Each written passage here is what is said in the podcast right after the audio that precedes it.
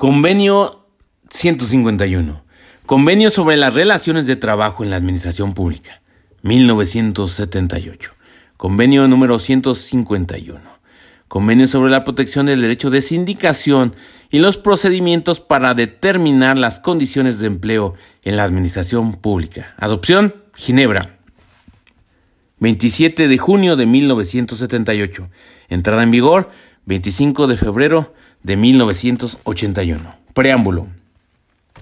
La Conferencia General de la Organización Internacional de Trabajo, convocada en Ginebra por el Consejo de Administración de la Oficina Internacional de Trabajo y congregada en dicha ciudad el 7 de junio de 1978 en su sexagésima cuarta reunión, recordando las disposiciones del Convenio sobre la Libertad Sindical y la Protección del Derecho de Sindicación 1948, del Convenio sobre el Derecho de Sindicación y de Negociación Colectiva 1949, y del Convenio y la Recomendación sobre los representantes de los trabajadores 1971, recordando que el Convenio sobre el Derecho de Sindicación y de Negociación Colectiva 1949 no es aplicable a ciertas categorías de empleados públicos y que el convenio y la recomendación sobre los representantes de los trabajadores 1971 se aplican a los representantes de los trabajadores en la empresa, tomando nota de la considerable expansión de los servicios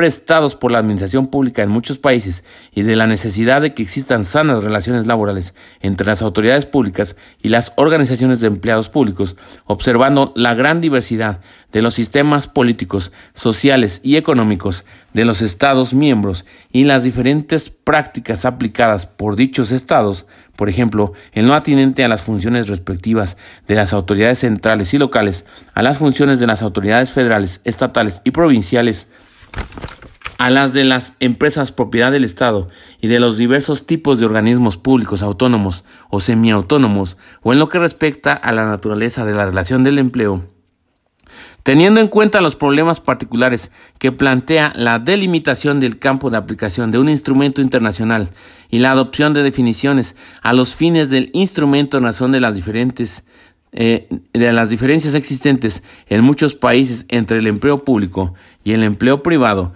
así como las dificultades de interpretación que se han planteado a propósito de la aplicación a los funcionarios públicos de las disposiciones pertinentes del convenio sobre el derecho de sindicación y de negociación colectiva 1949 y las observaciones por las cuales los órganos de control de la OIT han señalado en diversas ocasiones que ciertos gobiernos han aplicado dichas disposiciones en forma tal que grupos numerosos de empleados públicos han quedado excluidos del campo de aplicación del convenio.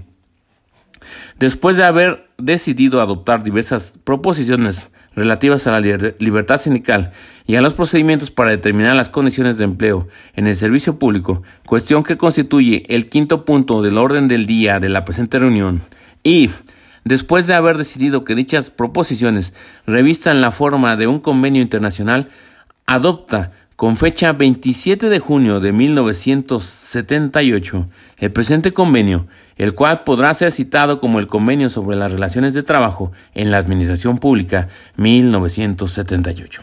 Parte 1. Campo de aplicación y definiciones. Artículo 1.1. El presente convenio deberá aplicarse a todas las personas empleadas por la administración pública en la medida en que no les sean aplicables disposiciones más favorables en otros convenios internacionales de trabajo. Punto 2.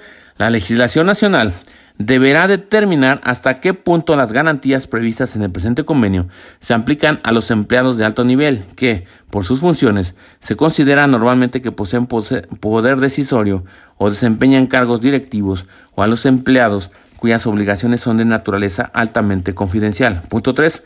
La legislación nacional deberá determinar asimismo qué punto eh, las garantías presentes en, las garantías previstas en el presente convenio son aplicables a las Fuerzas Armadas y a la Policía. Artículo 2. A los efectos del presente convenio, la expresión empleado público designa a toda persona a quien se aplique el presente convenio de conformidad con su artículo 1. Y el artículo 1 decía que el presente convenio deberá aplicarse a todas las personas empleadas por la administración pública en la medida que no les sean aplicables disposiciones más favorables de otros convenios internacionales del trabajo. Artículo 3. A los efectos del presente convenio, la expresión organización de empleados públicos designa a toda organización, cualquiera que sea su composición, que tenga por objeto fomentar y defender los intereses de los empleados públicos. Parte 2. Protección del derecho de sindicación. Artículo 4.1. Los empleados públicos gozarán de protección adecuada contra todo acto de discriminación antisindical en relación con su empleo. Punto 2.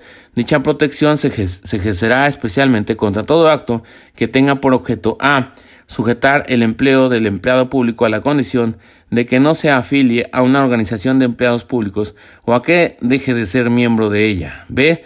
Despedir a un empleado público o perjudicarlo de cualquier otra forma a causa de su afiliación a una, organización de empleados públicos o de su participación en las actividades normales de tal organización. Artículo 5. Punto 1. Las organizaciones de empleados públicos gozarán de completa independencia respecto de las autoridades públicas. Punto 2. Las organizaciones de empleados públicos gozarán de adecuada protección contra todo acto de injerencia de una autoridad pública en su constitución, funcionamiento o administración. Punto 3. Se consideran actos de injerencia a los efectos de este artículo, principalmente los destinados a fomentar la constitución de organizaciones de empleados públicos denominadas dominadas por la autoridad pública, o a sostener económicamente o en otra forma organizaciones de empleados públicos con objeto de colocar estas organizaciones bajo el control de la autoridad pública. Parte 3. Facilidades que deben concederse a las organizaciones de empleados públicos. Artículo 6. Punto 1. Deberán concederse a los representantes de las organizaciones reconocidas de empleados públicos facilidades apropiadas para permitirles el desempeño rápido y eficaz de sus funciones durante sus horas de trabajo o fuera de ellas. Punto 2. La concesión de tales facilidades no deberá perjudicar el funcionamiento eficaz de la administración o servicio interesado. Punto 3. La naturaleza y alcance de estas facilidades se determinarán de acuerdo con los métodos mencionados en el artículo 7 del presente convenio o por cualquier otro medio apropiado. Parte 4. Procedimientos para la determinación de las condiciones de empleo. Artículo 7. Deberán adoptarse, de ser necesario, medidas adecuadas a las condiciones nacionales para estimular y fomentar el pleno desarrollo y utilización de procedimientos de negociación entre las autoridades públicas competentes y las organizaciones de empleados públicos acerca de las condiciones de empleo o de cualesquiera otros métodos que permitan a los representantes de los empleados públicos participar en la determinación de dichas condiciones. Parte 5. Solución de conflictos. Artículo 8. La solución de los conflictos que se planteen con motivo de, tal, de, la determinación de las condiciones de empleo se deberán tratar de lograr de manera apropiada a las condiciones nacionales por medio de la negociación entre las partes o mediante procedimientos independientes e imparciales, tales como la mediación, la conciliación y el arbitraje, establecidos de modo que inspiren la confianza de los interesados. Parte 6. Derechos civiles y políticos. Artículo 9. Los empleados públicos, al igual que los demás trabajadores, gozarán de los derechos civiles y políticos esenciales para el ejercicio normal de la libertad sindical, a reserva solamente de las obligaciones que se deriven de su condición y de la naturaleza de sus funciones. Parte 7. Disposiciones finales. Artículo 10. Las ratificaciones formales del presente convenio serán comunicadas para su registro al director general de la Oficina Internacional del Trabajo. Artículo 11. Este convenio obligará únicamente a aquellos miembros de la Organización Internacional del Trabajo cuyas ratificaciones haya registrado el director general.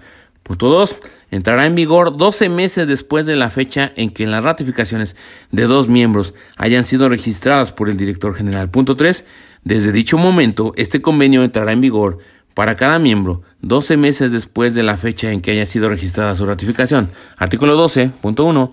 Todo miembro que haya ratificado este convenio podrá denunciarlo a la expiración de un periodo de 10 años, a partir de la fecha en que se haya puesto inicialmente en vigor, mediante un acta comunicada para su registro al director general de la Oficina Internacional de Trabajo. La denuncia no surtirá efecto hasta un año después de la fecha en que se haya registrado. Punto 2. Todo miembro que haya ratificado este convenio y que en el plazo de un año después de la expiración del periodo de 10 años mencionado en el párrafo precedente no haga uso del derecho de denuncia previsto en ese artículo, quedará obligado durante un nuevo periodo de 10 años y en lo sucesivo podrá denunciar este convenio a la expiración de cada periodo de 10 años en las condiciones previstas en este artículo. Artículo 13.1. El director general de la Oficina Internacional de Trabajo notificará a todos los miembros de la Organización Internacional de Trabajo el registro de cuántas ratificaciones, declaraciones y denuncias le comuniquen los miembros de la organización. Punto 2. Al notificar a los miembros de la organización del el registro de la segunda ratificación que le haya sido comunicada, el director general llamará la atención de los miembros de la organización sobre la fecha en que entrará en vigor el presente convenio. Artículo 14. El director general de la Oficina Internacional del Trabajo comunicará al secretario general de las Naciones Unidas a los efectos de registro y de conformidad con el artículo 102 de la Carta de las Naciones Unidas, una información completa sobre todas las ratificaciones, declaraciones y actas de denuncia que haya registrado, de acuerdo con los artículos precedentes. Artículo 15. Cada vez que lo estime necesario, el Consejo de Administración de la Oficina Internacional de Trabajo presentará a la conferencia una memoria sobre la aplicación del convenio y considerará la conveniencia de incluir en el orden del día de la conferencia la cuestión de su revisión total o parcial. Artículo 16.1.